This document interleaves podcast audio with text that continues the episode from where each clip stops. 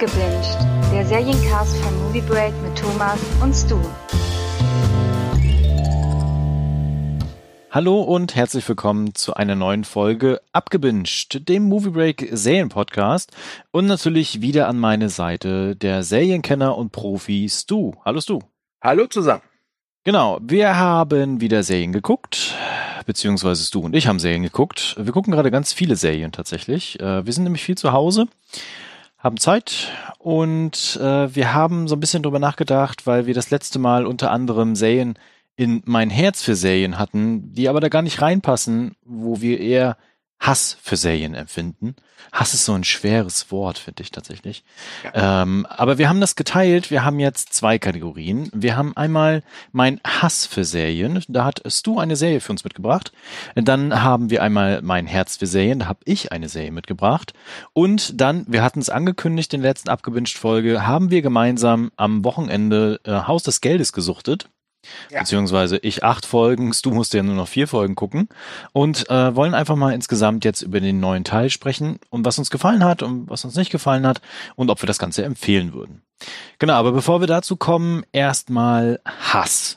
Du, ja. verbreite doch mal ein bisschen Hass. Ja, ähm, zur Information, wir nehmen diesen Podcast am Montag, den 6. April auf und genau an diesem Tag erschien auch eine neue Sitcom exklusiv bei Netflix, nämlich die Sitcom The Big Show Show.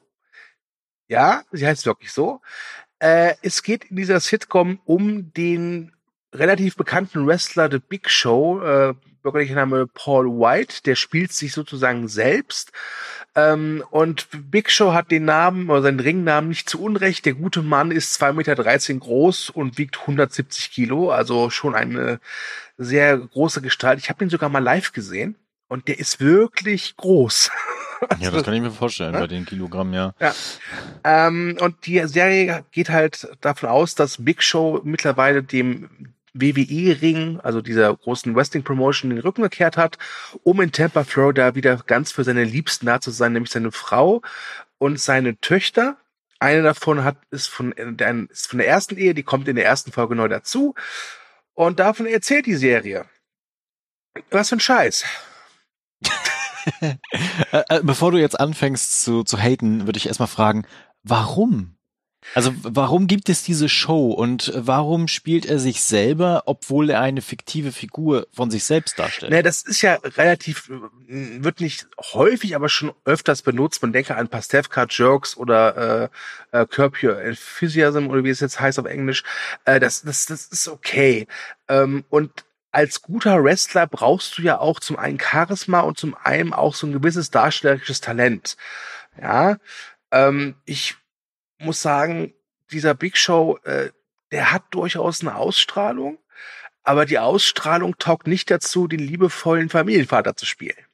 Diese Ausstrahlung, die er hat, taugt halt mehr dazu, was, du hast mir eine Lunchbox angefasst, dafür bringe ich dich jetzt um.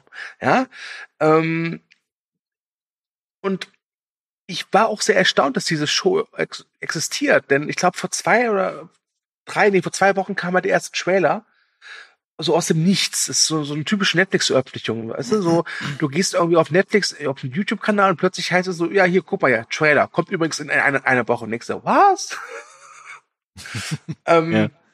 ja, ich habe es mir angeguckt. Ich, ähm, ich bin dem Wrestling nicht abgeneigt. Ich werde mich nicht als Superfan bezeichnen. Es gab eine Phase in meinem Leben, da habe ich das mehr konsumiert. Mittlerweile ist es mir nicht egal, aber es ist in meinem Interessensgebieten eher so eine Randerscheinung mittlerweile geworden. Aber ich war halt neugierig, weil ich dachte mir, hey, es kann vielleicht echt eine ganz amüsante, kurzweilige Sitcom sein. Und äh, kurz ist sie, also so eine Folge geht minus Abspann gerade mal 20 Minuten und bislang wurden auch nur acht Folgen äh, veröffentlicht, beziehungsweise die, die erste Staffel besteht aus acht Folgen. Deswegen habe ich mir die auch heute wirklich komplett gegeben und möchte gerne die Zeit trotzdem zurückhaben. ja, ich, ähm, was soll ich noch sagen? Es gibt ein paar Gastauftritte von bekannten WWE-Stars, die sie aber komplett vermasselt haben. Wirklich ja. komplett. Es gibt eine Folge, die dreht sich darum, dass er das Big Show mit seiner Lieben eigentlich so ein romantisches Kennenlernen, den er auf irgendeine Kreuzfahrt äh, unternehmen will. Äh, aber die, sie muss doch irgendwas für ihren Job machen. Sie ist äh, Immobilienmaklerin und in der Zeit kommen halt seine drei ehemaligen Freunde vorbei vom Wrestling und futtern ihm halt die Schrimpsplatte weg. Das ist so die Handlung der einen Folge, wo es halt ein bisschen mehr Star Power gibt. Äh, ach ja, und es gibt noch eine bekannte Persönlichkeit, die mitspielt in einer Nebenrolle. Äh, Jal heißt der Jalil White, äh, der Urkel, der Steven Urkel. Steven Ah. Urkel?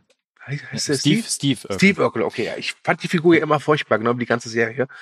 Der hat jetzt so eine kleine Nebenrolle und taucht so alle zwei, drei Folgen auch mal auf für ein paar Minu Minuten. Ähm, ja, die Serie sieht künstlich aus. Also das sieht so nach Studio aus. Das ist, das ist so eine Sitcom-Optik. Das ist der Wahnsinn. Wenn ich mir halt überlege, dass äh, ältere Sitcoms wie zum Beispiel How I Met Your Mother das wesentlich besser gehandhabt haben, wirklich Mhm. uns diese Illusion zu geben, das spielt gerade wirklich in New York. Das schafft äh, The Big Show Show überhaupt gar nicht. Die sieht halt wirklich aus wie künstlich hoch 10. Wirklich furchtbar. Hm, Sieht die denn auch aus, als wenn die das an einem Tag abgedreht haben? Ähm, äh, also die Drehbücher wurden wahrscheinlich alle an einem Tag geschrieben. Also die, also das, das, mich erinnert der Humor und auch die Pointen, wie sie gesetzt sind und vorbereitet werden, an diese Disney Channel Sitcoms für Teenager und Kinder. Ah, okay. Ja, also das Boah. ist so die Art von Humor. Ne? Ja. Also äh, so die eine Tochter ist halt immer so naseweiß und so ein bisschen rebellisch, ja, immer so die die coole, weißt du, die sich nichts gefallen lässt, ja, und Mhm. aber eigentlich total das Herz aus Gold hat. Die Mutter ist so eine Übermama, die aber natürlich trotzdem beruflich selbstständig sein möchte. Und Big Show ist halt einfach der der große Koloss, der aber ein total liebes weiches Herz hat. Ähm, Das gab's ja noch nie. das gab's noch nie, ich weiß. Ich bin auch total erschrocken, dass das trotz dieser Frische nicht funktioniert. Aber es tut's halt einfach nicht. Ich habe in diesen acht Folgen wirklich, ich muss mich, ich muss überlegen, ich glaube, ich habe einmal, zweimal geschmunzelt und das war's. Und dieses, dieses Geschmunzelt kam auch nur deswegen, weil halt hier und da es so ein paar Anspielungen halt auf seine Wrestling-Karriere gibt. Ähm, und ganz ehrlich, wenn du halt von Wrestling keine Ahnung hast, fallen diese Anspielungen ja auch komplett weg. Genau, das wäre auch meine Frage gewesen. Also erstens, wie so seine Wrestling-Karriere damit eingebunden wird. ne, Das hast du Mhm. gerade beantwortet. Äh, aber tatsächlich, wie das ist für mich zum Beispiel, ich kenne mich mit Wrestling überhaupt, ich weiß noch nicht mal, wer das ist. Tatsächlich. Ja. Äh, Haut mich, haut mich, keine Ahnung. Äh, aber ich habe den bestimmt schon mal gesehen irgendwie, aber nicht den, die Zugehörigkeit dazu. Und wenn ich mir das jetzt angucken würde, dann würde ja das auch alles verpuffen. So. Ja. Äh, ich habe dir ja, äh, glaube ich, als der Trailer rauskam, den Trailer auch mal geschickt. So Ja, mit, genau. So mit dem Hinweis, so, das mache ich ja beim, beim nächsten abgewünscht Mal. Und da hast du ja, glaube ich, gesagt, sieht scheiße aus. Mhm. Und ja, guckt euch Das den Trailer. scheiße. Also ganz ehrlich, guckt euch den Trailer an. Wenn ihr den Trailer seht und findet das amüsant und euch stört der Look nicht, dann guckt es euch gerne an. Aber äh, welcher Mensch mit zwei funktionierenden Augen würde das freiwillig tun? ich natürlich. Äh, Ich habe auch noch eine andere Frage. Ja. Ich meine, der ist ja, der ist ja Multimillionär, ne? Also wenn er da, also ist er tatsächlich. Ja. Und äh, wird das auch irgendwie thematisiert? Weil im Trailer sah das ja eher aus wie so ein 0815 Haus in der Vorstadt. Also äh, es wird nicht thematisiert, aber ich sag mal so, also es wird behandelt, dass seine Frau mal eine Zeit lang arbeitslos ist. Und mit arbeitslos meine ich eineinhalb Episoden. Ähm, äh, da wird schon mal so ein bisschen, ja, Geil. da wird schon mal so ein bisschen drüber geredet, so ja, irgendwie, ah, wir müssen ein bisschen vielleicht mit Geld aufpassen, aber das ist halt so ein typisches Sitcom-Haus. Äh, ein Mhm. Haus, das, glaube ich, wenn du es dir wirklich kaufen würdest, echt teuer wäre. Gerade in Tampa, Florida, ja, mit so einer, ich, also ich glaube, das ist, ich überlege gerade, wird das spielt das nicht sogar in so einer gated Community? Nee, ich glaube nicht. Na, auf jeden Fall, äh, das Geld ist kein richtiges Thema. Ne? Gar Hm, nicht. okay. Und ich sag mal so, Big Show ist seit, glaube ich, Anfang der 90er als Wrestler aktiv oder erfolgreich aktiv und seit Mitte, Ende der 90er auch bei, bei der WWE angestellt und hat da auch viel erreicht, äh, alleine halt wegen seiner Größe und Masse. Der nagt nicht am Hungertuch, garantiert nicht. Aber ähm, das, ja, Geld wird nicht thematisiert. Das Einzige, was thematisiert wird, ist, dass er irgendwie seine Championship-Gürtel irgendwie nicht hergeben will. Was ich ganz interessant finde, denn wenn man sich halt mit Wrestling so ein bisschen auskennt, also auch weiß, wie das funktioniert, weiß man eben auch, dass diese Championship-Gürtel, das sind halt Requisiten. Die müssen die halt wieder abgeben, wenn die halt äh, hinter der Genau. Leinwand verschwunden sind. Und in der Welt von The Big Show Show, äh, dann darf man die dann mit nach Hause nehmen und was weiß ich alles. Ähm, und es ist ganz interessant, weil die WWE vor ein paar Jahren so eine Art Kurswechsel gemacht hat. Also früher war die WWE ja so, dass sie das äh, K-Fape, also K-Fape ist ein Begriff aus dem Wrestling. Das heißt halt, die Story, die du im Ring verkaufst, die musst du auch außerhalb des Rings weiterverkaufen, damit die Illusion nicht flöten geht. Das ist aber mhm. natürlich im Zeitalter von Twitter und Instagram natürlich total schwachsinnig. Und äh, diesen Kurswechsel hat die WWE vor ein paar Jahren hat, äh, vernommen. Das heißt, ihre Wrestling-Stars dürfen sich jetzt auch bei Twitter zu, zu anderen Sachen äußern, außer äh, hier Typ X hat mir gestern den Arsch versohlt, das kriegt er aber beim nächsten SummerSlam zurück. Ähm, das ist ganz interessant. Das ist interessant. Nee, ist es nicht. Es ist, es ist, ja, es ist, darauf geht die Serie nicht ein, aber ich glaube, die Serie sähe anders aus, äh, wenn sie vor zehn Jahren äh, produziert werden würde. Okay. Das ist ja quasi alles in dem Output äh, von den WWE-Studios mit drin. Mhm. Also das ist ja auch so, das ist ja Marketing, ne? Ja, also ja, die wollen die äh, ja auch vermarkten, die sind ja auch da in Kooperation gegangen dann mit Netflix in dem Falle. Ja. Äh, genauso wie bei Fighting with My Family, der letztes Jahr, der ziemlich gut war. Der war ja sehr gut, WWE, ja, ja. Das ist auch eine WWE-Produktion und dann diese ganzen Action-Dinger, die so 0 nach 15 zwischendurch sind, mhm. ne? Ähm, Genau, und da, da passt das ja rein. Die, die Frage ja. ist halt immer, welche Zielsetzung verfolgen die mit? Also das ist ja wirklich so sehr, sehr leichtes Sitcom. Also ich frage, ne? frage es mich auch, weil ich hätte halt verstehen können, wenn sie einen Wrestler nehmen, der aktuell noch äh, aktiv ist, weil Big Show ist, glaube ich, offiziell nicht im Ruhestand, aber der tritt echt nicht mehr so häufig auf, weil der gute Mann ist auch was älter. Und Wrestling ja. ist kein Sport, den man noch mit, äh, mit 50 machen sollte. Gut, der Undertaker sieht das anders, aber es ist eine andere Geschichte. Ähm, aber das ist so, ah, also wenn sie halt einen Superstar genommen hätten, der, der jetzt noch aktiver ist, dann, dann hätte man dann, glaube ich, mehr Fans abholen können. Ja. Ähm, auch jüngere Fans. Denn irgendwie habe ich das Gefühl, dass diese Sitcom, ich glaube, wenn ich zwölf Jahre alt wäre oder so, dann hätte ich, glaube ich, würde ich nicht sagen, es ist meine Lieblingsserie, aber würde ich zumindest sagen, ja, cool, dass wir eine Folge hier The Big Show Show gucken. Äh, ist ganz amüsant. Ähm, das ist übrigens was Interessantes, weil äh, solche Shows liefen ja früher dann so äh, am Wochenende im mhm. Nachmittagsfernsehen. Genau, ja, ja, ne? Genau. Und äh, aber warum sollte ich mir das so in, in der Reihenfolge auf Netflix angucken? Also die Frage stellt sich ja tatsächlich, ne? Weil früher hat man ja sowas geguckt, weil ich halt gerade Fernseher ein, es läuft nichts anderes und ja. ja, ist ganz nett, so für nebenbei, ne? Ja. ja, das stimmt schon. Und ich, ähm, was aber auch interessant ist, dass ja jetzt am Freitag auch den, den, diesen Film mein ein WWE Main Event veröffentlichen, wo ja auch viele Wrestler mitspielen. Da geht's ja um einen kleinen Jungen, der irgendwie so eine Zauber-Luchador-Maske findet und mhm, die aufsetzt genau. und dann zum Wrestler wird. Ähm, ich gucke mir, glaube ich, den auch, den auch an und ich glaube, der wird auch ganz, ganz furchtbar. Aber weißt du, bei so einer Art von Film kann ich es verstehen. Weil da ist, hast du einen kleinen Jungen als Haupthelden, ja, das ist mhm. mehr für Kinder geeignet, also für, für Kinder interessanter als jetzt diese dieser alte große Mann, der so tut, als ob er irgendwie liebender Familienvater ist. Wahrscheinlich ist der Big schon echt Leben auch äh, ein total netter Familienvater. Also das, das möchte ich mich nehmen, aber du weißt, was ich meine, oder? Ja, ja das will ich ihm auch nicht abschreiben. Genau. Ähm, ja. Genau, also darum geht's mir halt, ne? Also das geht ja eher darum, auch ein neues, jüngeres Publikum anzusprechen. Ja. Also ich weiß nicht, wie die Zahlen sind bei den Zuschauerinnen und Zuschauern aktuell von WWE-Sachen, aber ich kann mir durchaus vorstellen, dass die älter werden.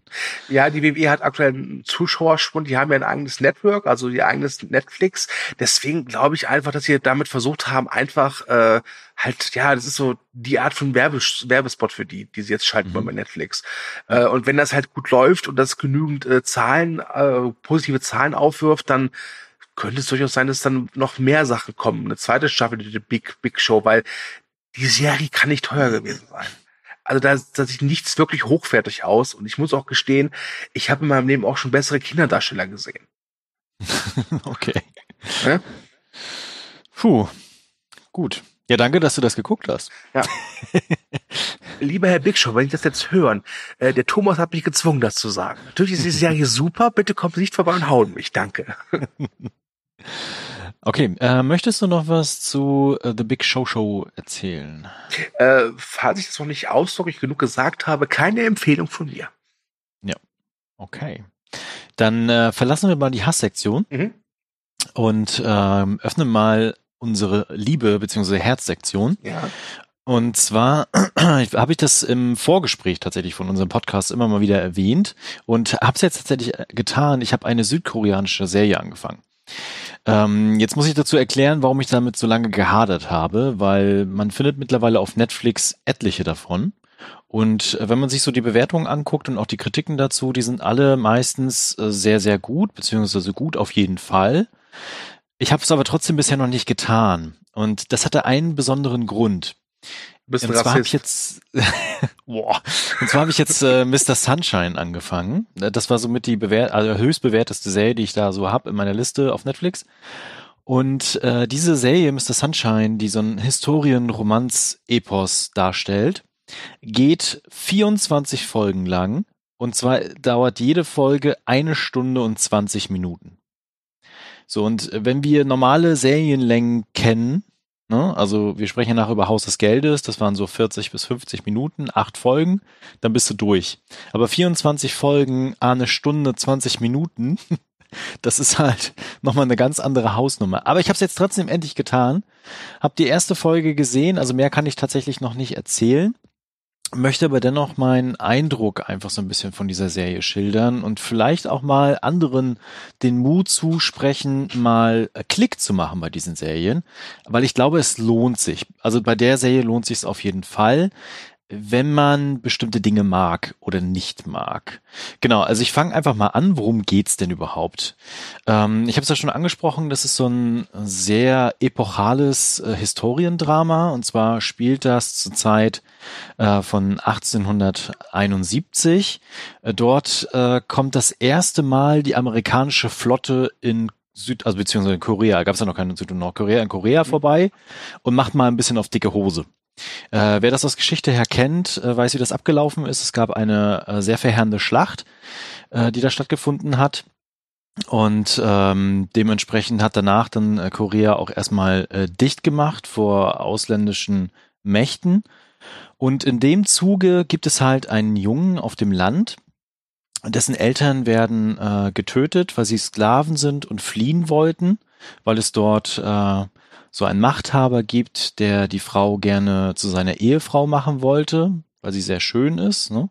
Und äh, deshalb wollten sie dann fliehen und da gibt's den Jungen noch. Der muss damit ansehen, wie seine Eltern getötet werden, flieht daraufhin quer durch das Land und schafft es dann mit diesen amerikanischen Schiffen in die USA äh, auszuwandern. Mm, das ist so alles, was in dieser ersten Folge passiert. Und äh, dann sieht man ihn gleichzeitig aus der verschiedenen, also aus der anderen Zeitebene schon als Erwachsener und zwar mittlerweile als Marinesoldat, hat gekämpft in dem Krieg gegen Spanien.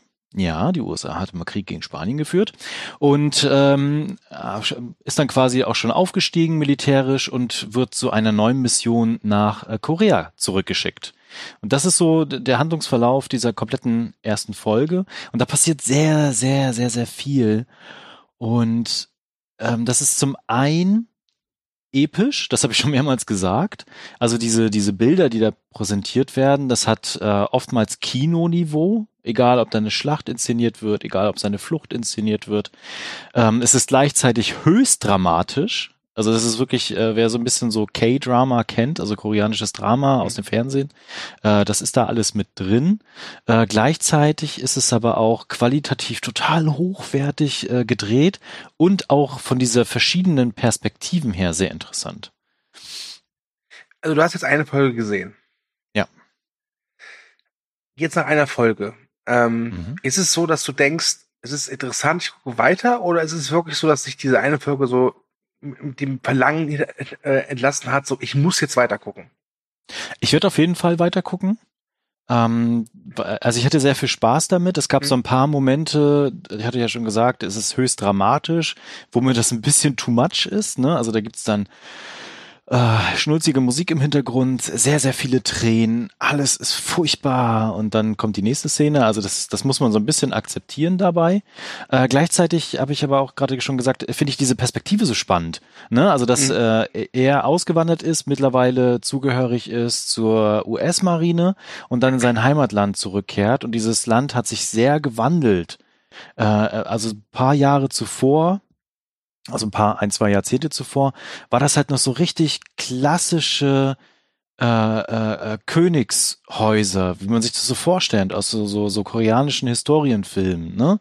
Also wo dann der, der, der König da ist, in seinen alten Palästbauten, alles ist so ganz traditionell und das hat sich total gewandelt. Es gibt da äh, auch mittlerweile viel mehr Fortschritt, äh, Menschen, die sich halt auch westlich anziehen. Technologie haben Einzug gehalten in das Land und dementsprechend äh, hat sich da sehr, sehr viel gewandelt und es ist auch sehr brüchig in dieser Zeit. Ne? Also es gibt dort Rebellen, Aufstände und die Figuren, die man kennengelernt hat aus dieser alten Zeit, 1871, das ist zum Anfang ein bisschen kompliziert. Ich hoffe, das löst sich dann irgendwann in den nächsten Folgen mehr auf, äh, finden dann auch wieder den Weg zurück in diese neue Zeit und werden wahrscheinlich mit dem ähm, erwachsenen Charakter mittlerweile auch wieder zusammentreffen und wo sie dann ihre vielleicht frühere Geschichte auch irgendwann entdecken. Und das würde ich gerne sehen. Da habe ich Bock drauf.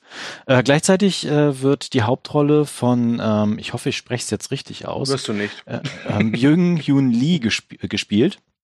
Äh, den kennt man unter anderem aus I Saw the Devil, A Bittersweet Life, The Good, The Bad and The Ugly oder Red 2. Das ist, glaube ich, so ein bisschen ein amerikanischer Film. Mhm.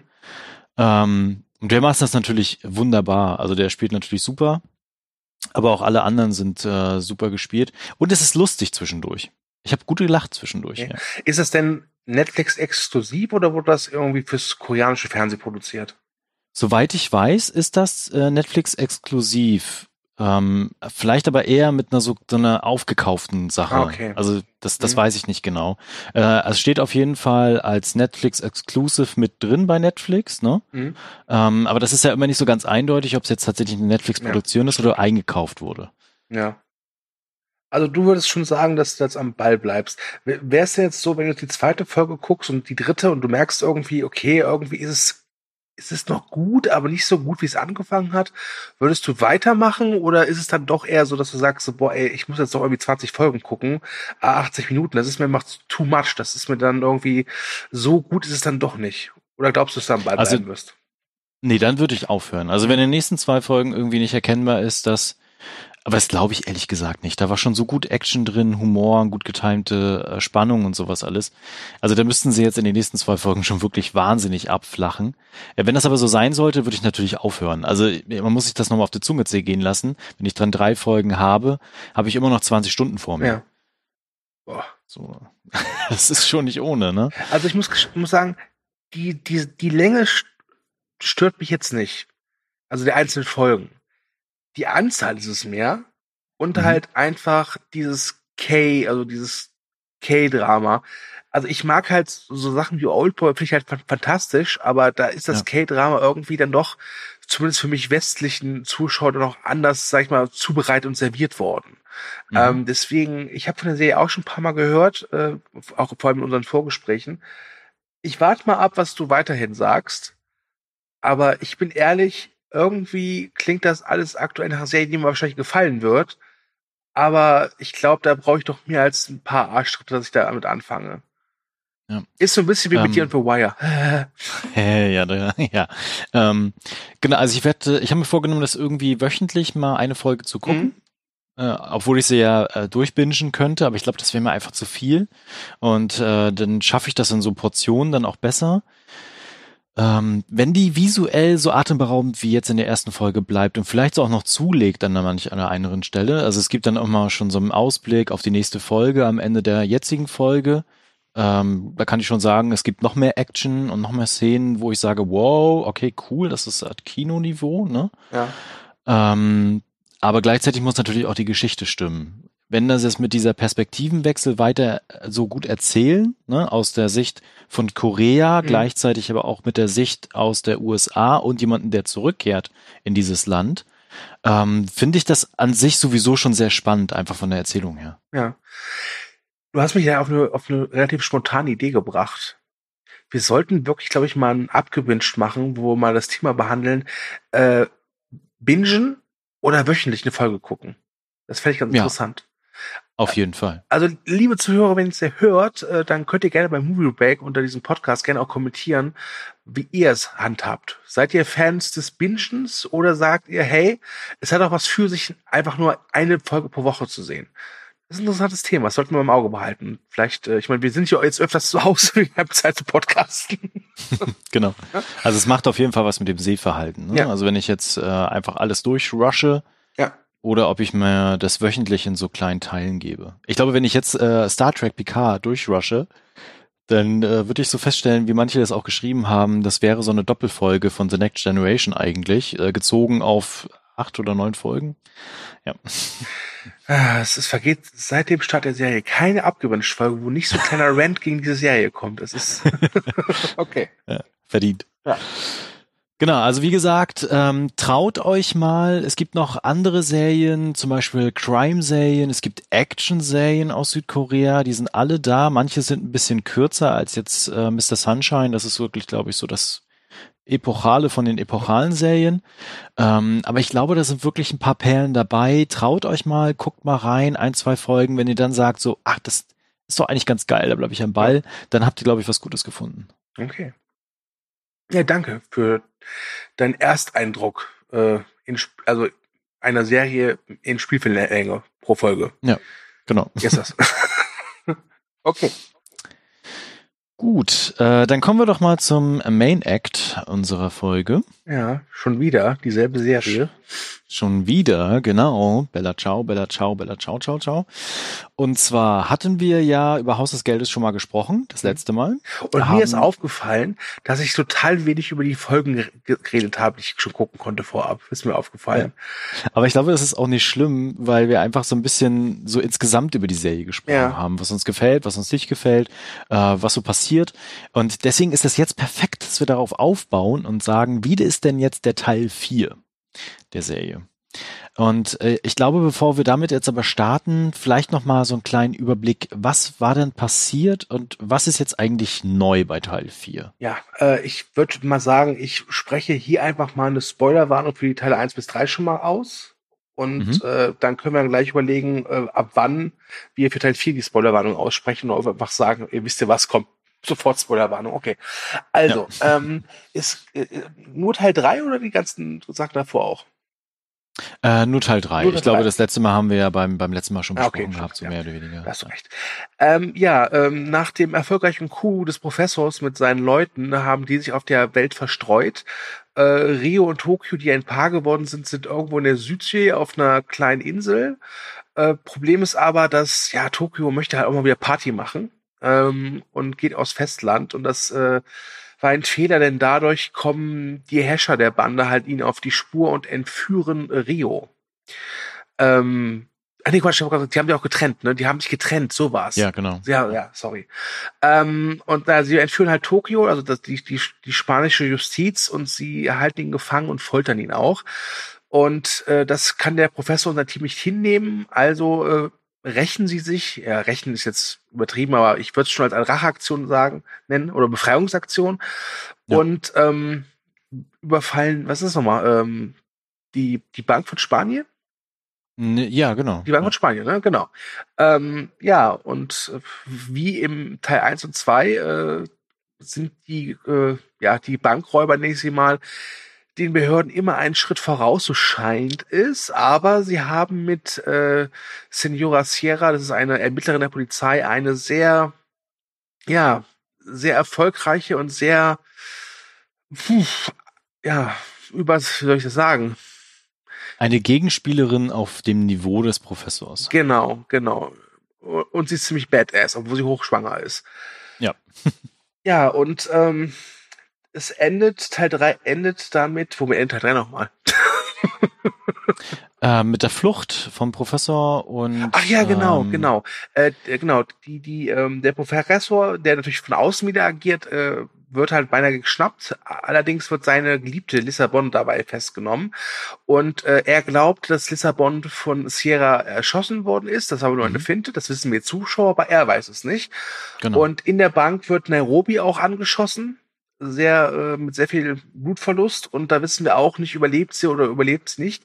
Und ich weiß noch, ähm, als ich diese vier Folgen von Netflix vorab freigeschaltet bekam, bekam ich auch so eine E-Mail von denen, wo halt explizit drin stand, was man auf gar keinen Fall erwähnen soll.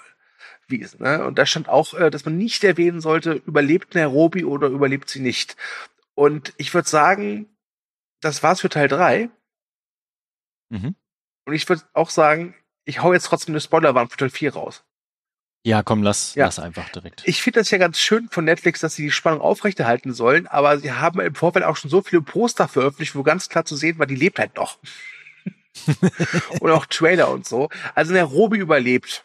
Das kann man sagen. Äh, da ist auch wieder so eine Situation, die kann man lieben oder hassen.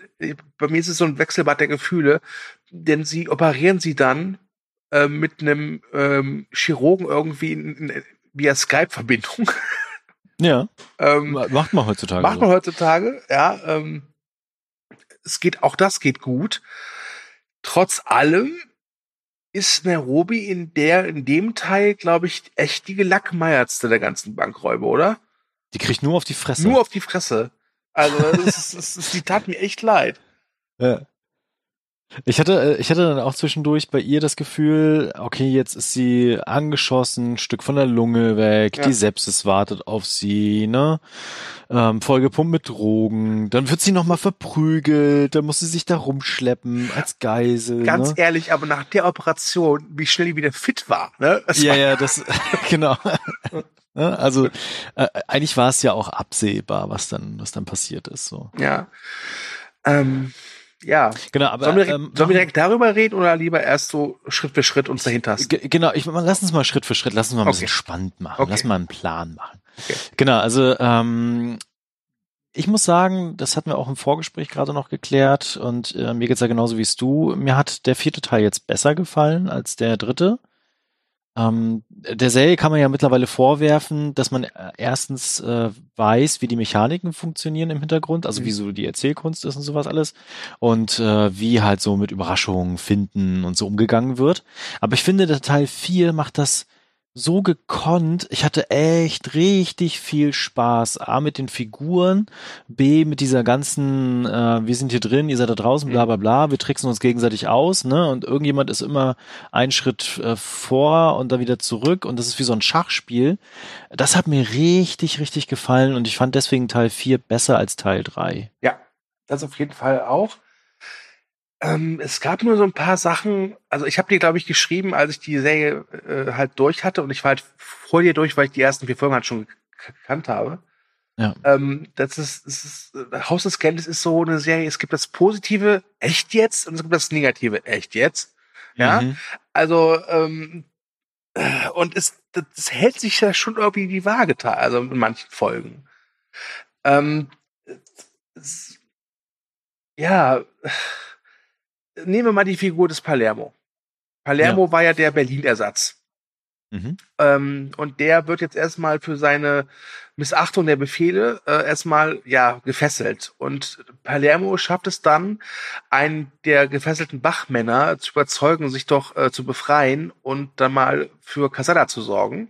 Das Was ist der beschissenste Plan ever. das war der beschissenste Plan ever. Wirklich. Äh, ich habe mich dann auch wirklich gefragt, was ist auch für ein Vollidiot von Wachmann, dass der erst irgendwie ein gutes Zureden braucht, um dann zu erkennen, ich könnte mich ja jetzt eigentlich befreien. Ne? so. Du brech mir mal den Daumen. Brech mir mal den Daumen, dann geht das schon. Genau. äh, dieser Wachmann heißt Gandia, er ist ein Rassist, er ist ein Großmaul, er ist ein riesengroßes Arschloch. Äh, Und das macht die Serie dann aber auch wieder gut. Man, man, man hasst ihn wirklich.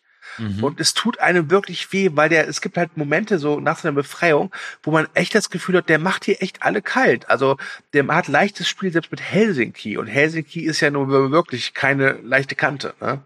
Ja. Nee, genau. Also die Serie versteht es sehr gekonnt, so Antagonistinnen, Antagonisten zu Mhm. erschaffen. Ne? Also wo man auch wirklich das Gefühl hat, boah, jetzt, jetzt hau doch mal um, jetzt bring die doch mal um oder äh, mache irgendwas, dass, dass die, dass die böse Guten, ne, also Mhm. eigentlich sind sie auch böse, ähm, also dass die das schaffen, dass die gewinnen, so und äh, also das war mit der Figur sehr, sehr interessant, sehr spannend und du hattest immer wieder Wendungen. Es war sehr dynamisch erzählt einfach.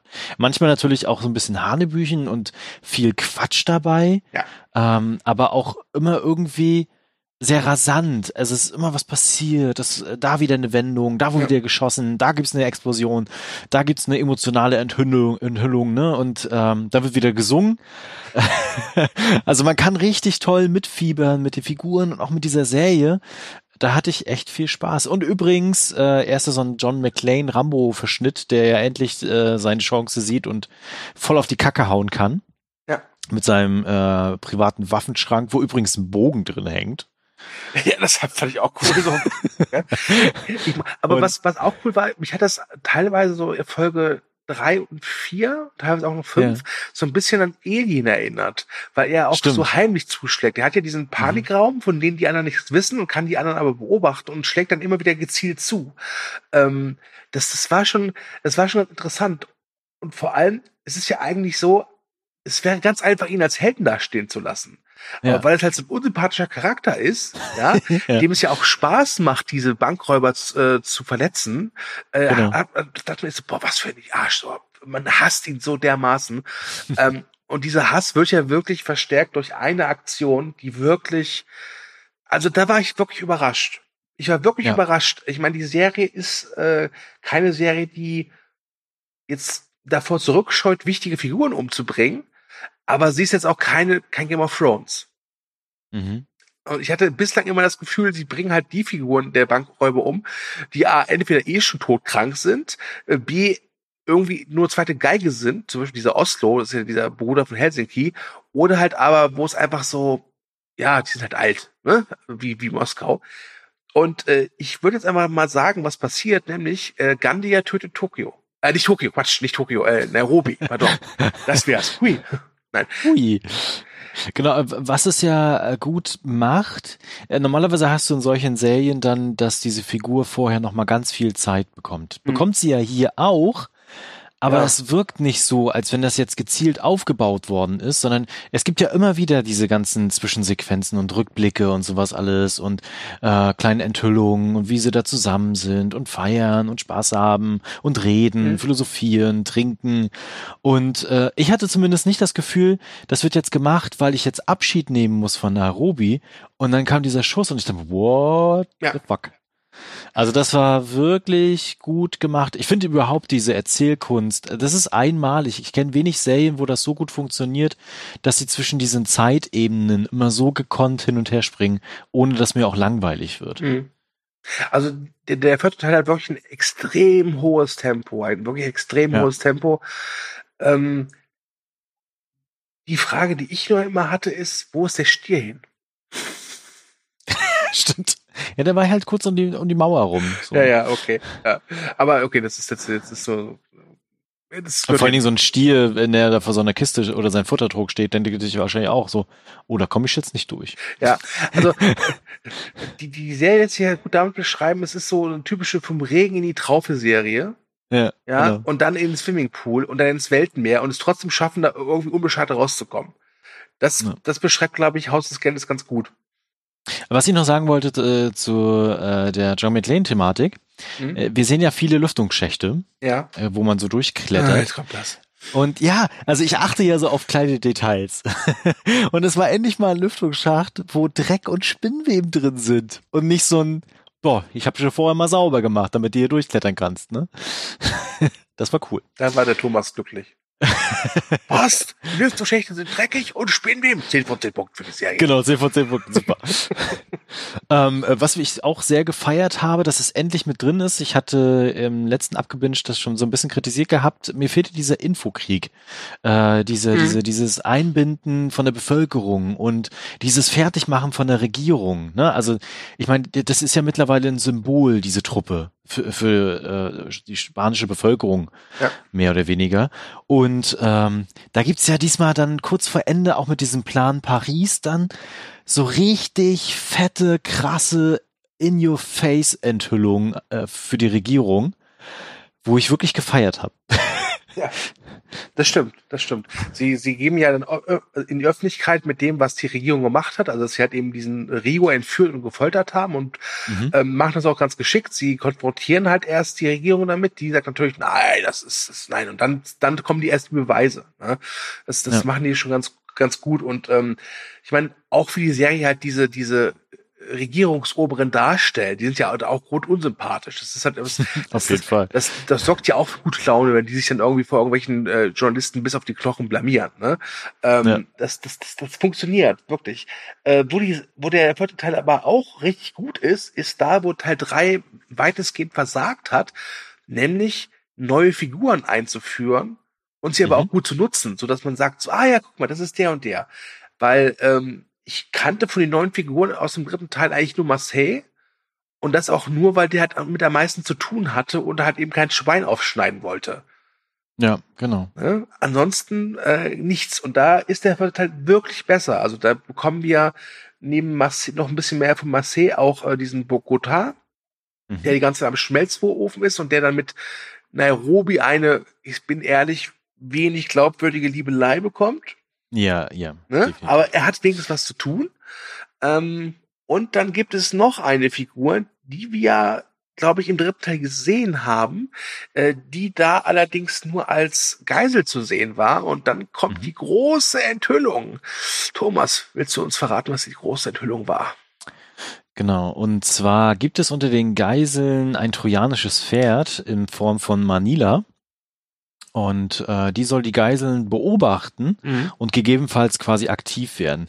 Nur, das ist mir nochmal aufgefallen, die hätten die einfach schon früher aktivieren sollen, äh, weil sie wird ja als so richtig äh, kühle, durchdachte äh, Powerfrau da etabliert, Ja. ne, die eigentlich, also sie war früher mal ein Mann, ne, das, Mhm. da kommen wir glaube ich noch gleich nochmal zu. Ähm, und als sie dann quasi da dazukommt und aufsteht, da gibt's ja dann auch noch die äh, Sache mit Arturo und der Vergewaltigung und sowas alles, ne? Äh, das waren aber trotzdem coole Momente, wo sie wirklich dann plötzlich da war und sehr präsent war einfach. Das hat mir gefallen. Ja.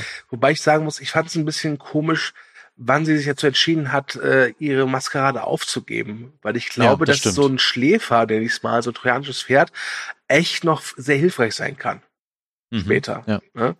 Ähm, jetzt, jetzt hast du aber zwei Sachen angesprochen, die, glaube ich, jetzt viele neugierig machen. Das eine ist, dass sie mal früher ein Mann war und das andere ist Vergewaltigung. Was, Mhm. worüber willst du zuerst sprechen? Ähm, Vergewaltigung. Okay. Arturo nervt. Arturo.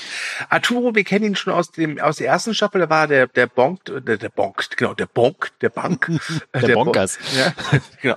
Der Boss äh, dieser dieser dieser äh, Bank. Ähm, er ist jetzt auch wieder mit dabei. Äh, ich weiß nicht warum. Ich fand äh, seine Figur, sie war nützlich, weil sie so nervig und echt ätzend war. Das war so ein Typ, wo man jetzt jedes Mal gefreut hat, wenn er von irgendeinem eins auf die Fresse bekommen hat. ja. Dass sie ihn jetzt aber für Teil drei und vier trotzdem wieder benutzt haben, ist so. Äh, vor allem. Ganz ehrlich, ich hätte den hochkant wieder rausgeworfen. Ja, genau, genau. Entschuldigung. Ich muss nur eins sagen: Dieser Arturo war immer feige. Er war, er war immer ein Lügner. Ja, er war immer manipulativ. Aber jetzt im vierten Teil kommt halt raus, dass er einer Dame, während die irgendwie bewusstlos war, halt ihm, dass er sich vergewaltigt hat.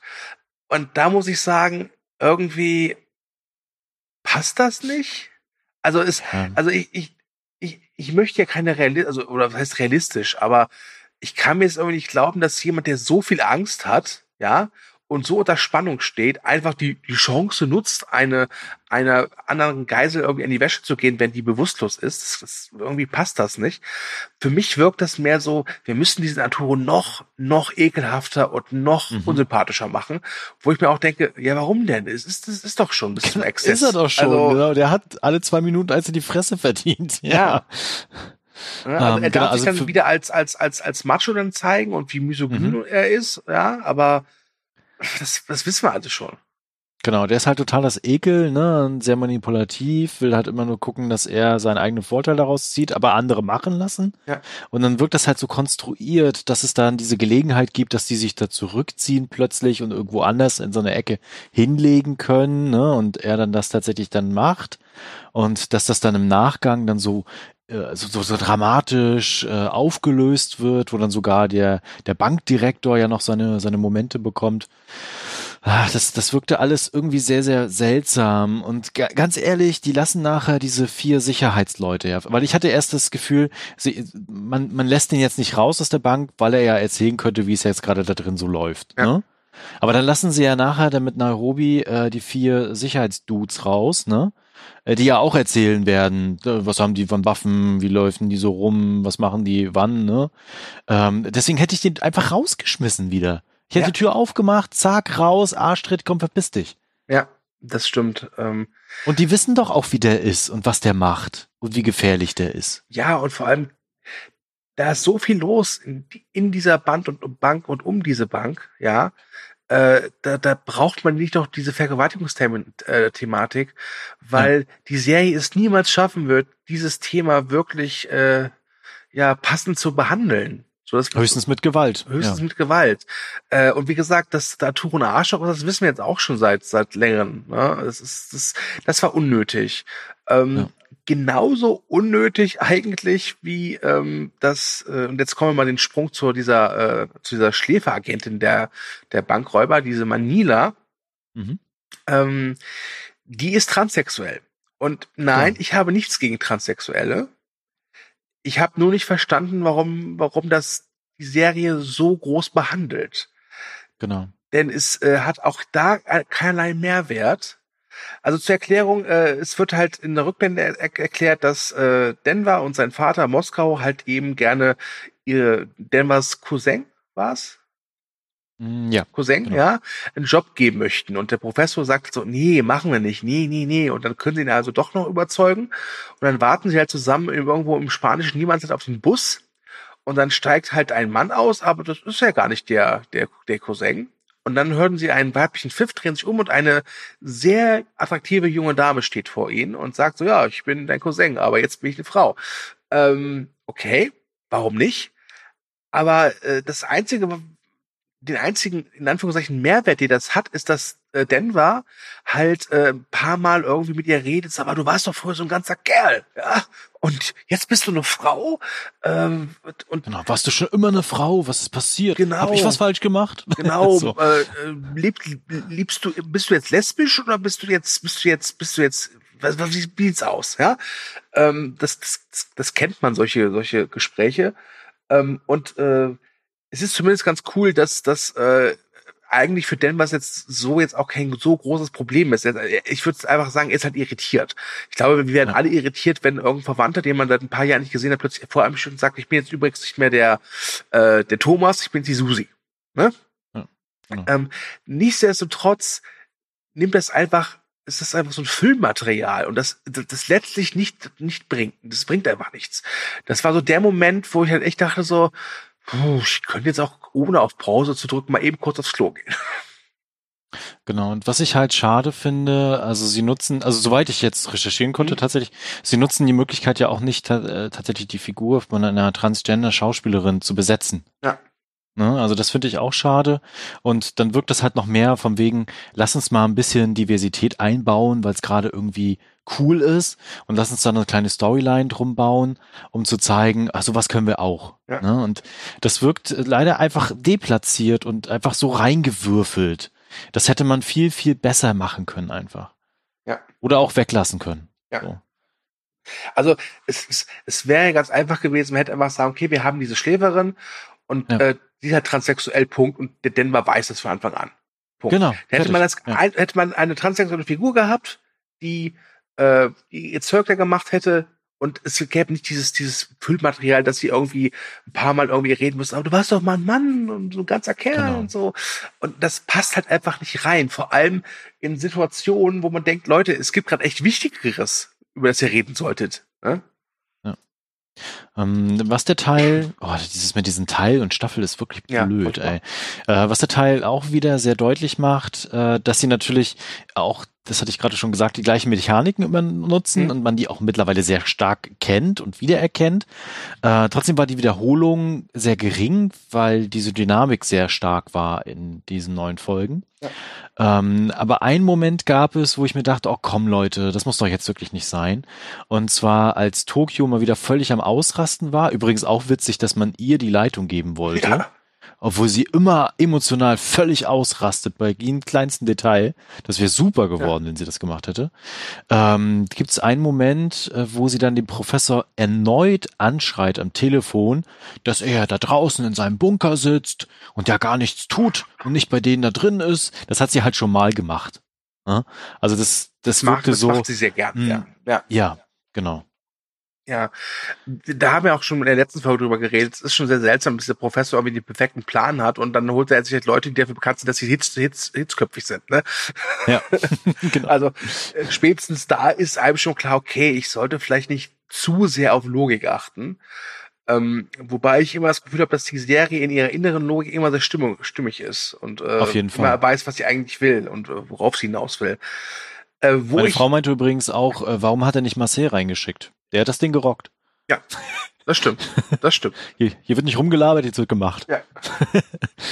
ähm, ich war aber total überrascht, äh, und ich komme jetzt mal schon zum Ende. Ich dachte ja, es ist Schluss. nach Teil 4, weil Teil, Ja. also Staffel 1 hat ja auch Teil 1 und Teil 2 und gut war. Und Mhm. jetzt also auch Teil 3 und 4, super, da haben wir eine Staffel zusammen. Und dann ist das immer noch nicht zu Ende. Es endet Ja, wirklich genau. mit, einem, mit einem Cliffhanger, der wieder mal sehr krass ist.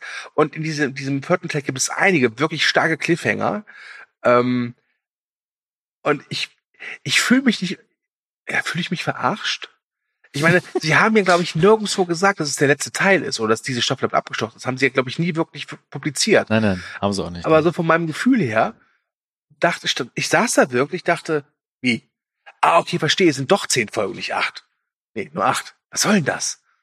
Ähm, das ist schon echt krass. Und vor allem, jetzt kam ja raus, was heißt raus, ist nicht offiziell bestätigt, aber es soll ja wirklich noch Teil fünf und, Und Teil sechs. sechs geben. Mhm. Und ich kann mir nicht vorstellen, dass sie dann Teil 5 jetzt das, das abschließen und dann im sechsten dann was Neues machen. Also werden wir wahrscheinlich noch, ich würde sagen, bestimmt, ja, so 12 bis 20 Folgen halt bekommen. Ich meine, die Sierra muss ja noch ihr Baby ähm, irgendwann auf die Welt bringen und das Mhm. wird wahrscheinlich der Professor machen dann. Ja.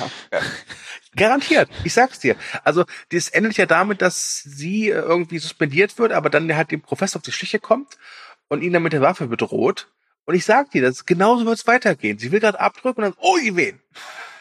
Ja? Genau. Oh nein. Oh nein, Du musst mir helfen. Ja, und äh, der Professor, ja, warten Sie, kein Problem. Ja, ich habe hier, äh, ich habe diese Kugelschreibermine und diesen Drahtfaden hier, kein Problem. Oh, ich, ich stelle mir gerade so vor, wie er seine, seine Brille zurecht macht. So, Ja. ich habe da einen Plan. Moment. Ja. Wir müssen nur diese 38 Sch Sch Schritte befolgen. Aktiviert Plan Baby. Genau.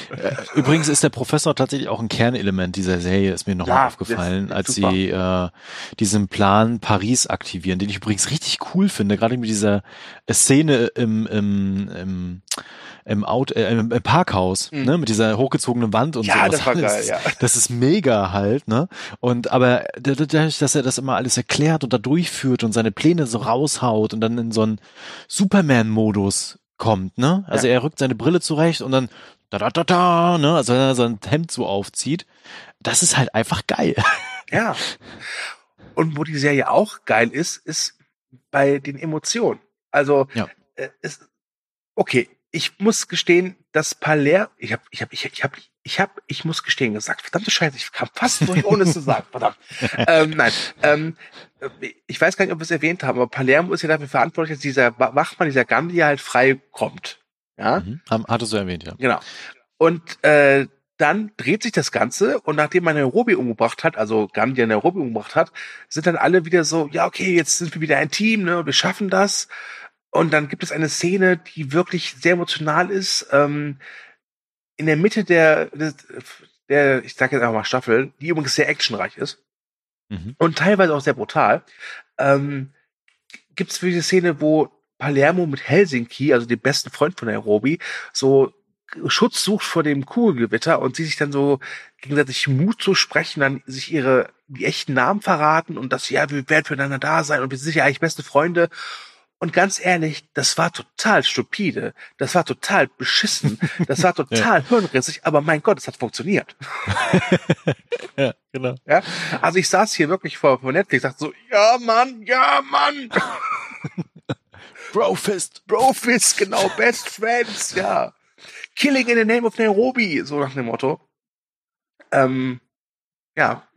Was mir auch gefallen hat, das muss ich noch erwähnen, ist äh, der Rückblick auf den ursprünglichen gesetzten Plan. Ja. Also wie das mal zustande gekommen ist, dass sie diesen Plan hatten und äh, wie dieses Dreiergespann äh, zwischen äh, Palermo und dem Bruder vom Professor Berlin. Hm. Berlin und dem Professor dann auseinandergegangen ist, weil das war immer noch eine Lücke, die es gab. Ähm, und die ist jetzt geschlossen worden und ich fand die ist sehr, sehr gut geschlossen worden und ich fand es schön, dass Berlin nochmal so schöne Momente bekommen hat. Ja, ja, das stimmt. Das stimmt, da gebe ich dir absolut recht. Äh, es, es gab zwar hier und da Momente, wo ich dachte, ich will jetzt keine Rückblende sehen, ich will wissen, wie es in der Bank weitergeht. Scheiße. Aber Ja. insgesamt gebe ich dir recht, das war wirklich gut gemacht und sie hatten auch meistens immer so ein, so ein gutes Timing drauf. Ja, Also Genau. schon, dass sie diese Spannung äh, erzeugt haben, so, ja, wie geht's jetzt weiter? Nur eine Rückblende. Und, aber die Rückblenden waren nie so, dass, dass, dass sie unnötig wirkten. Das ist ja oft immer die Gefahr. Ich hatte ja am Anfang des dritten Teils immer so ein bisschen Angst, dass sie diese Rückblenden nur machen, damit sie halt wieder was mit Berlin machen können. Mhm. Der im Ende des zweiten Teils gestorben ist, beziehungsweise er hat sich ja geopfert. Ne? Ja. Nee, aber das war wirklich nochmal als Ergänzung sehr, sehr passend. Ja, das stimmt. Das stimmt, ja. Ja. Ja, ich glaube, wir sind Dann- durch, oder? Genau, also wir könnten vielleicht höchstens nochmal die Frage stellen, wohin wird die Reise noch gehen? Ähm, naja, Teil 4 endet auf dem Dach der Bank, also nehme ich mal an, wieder, wieder ein paar Stockwerke nach unten. Ja. Äh, sie müssen sich halt jetzt langsam mal drauf konzentrieren, wie wollen sie dieses Gold aus der Bank schaffen und wie wollen sie fliehen. Das ist, glaube ich, ein wichtiges Kernelement. Ja. Ich könnte mir mal vorstellen, dass das tatsächlich erst ähm, im sechsten Teil dann wirklich Thema wird. Ich glaube, jetzt im fünften Teil wird das Thema, dass man den Professor irgendwie wieder befreien muss oder was weiß ich. Und dann muss er irgendwie, was ich, Plan Balthasar oder so machen. Ne? ähm, ich bin mir sehr sicher, dass es im fünften Teil zu einer Geburt kommen wird von dieser Sierra. Ja, definitiv. Ähm, und ansonsten bin ich sehr gespannt. Ich habe ja äh, gelesen, dass ursprünglich geplant war, dass der äh, fünfte Teil noch diesen Herbst rauskommen sollte und Teil sechs dann im März. Aber ich glaube, das ist eine Planung, von der können wir uns verabschieden. Ja, Äh, das wird nicht klappen. Ich ja. bin jetzt kein Serienprofi und ich weiß auch nicht, wie weit die fortgeschritten sind. Ähm, aber ich glaube, es ist realistisch, wenn man sagt, wenn alles gut läuft, können wir vielleicht, könnten wir vielleicht heute in einem Jahr über den fünften Teil reden. Ja. Ähm, aber eine Empfehlung, äh, guckt euch auf Netflix gerne mal die Dokumentation Haus des Geldes, das Phänomen an. Das geht nur eine Stunde. Da erfahrt ihr wirklich äh, sehr gut, wie die arbeiten. Und äh, ich fand zum Beispiel sehr erstaunlich, dass die die Skripts teilweise erst kurz vor oder während des Drehs halt schreiben und fertigstellen. Das ist schon krass. Ja, ich dachte tatsächlich, da ist ein bisschen mehr Planung drin. Ne? Hm. Also dafür machen die das echt gut. Ja. Doch.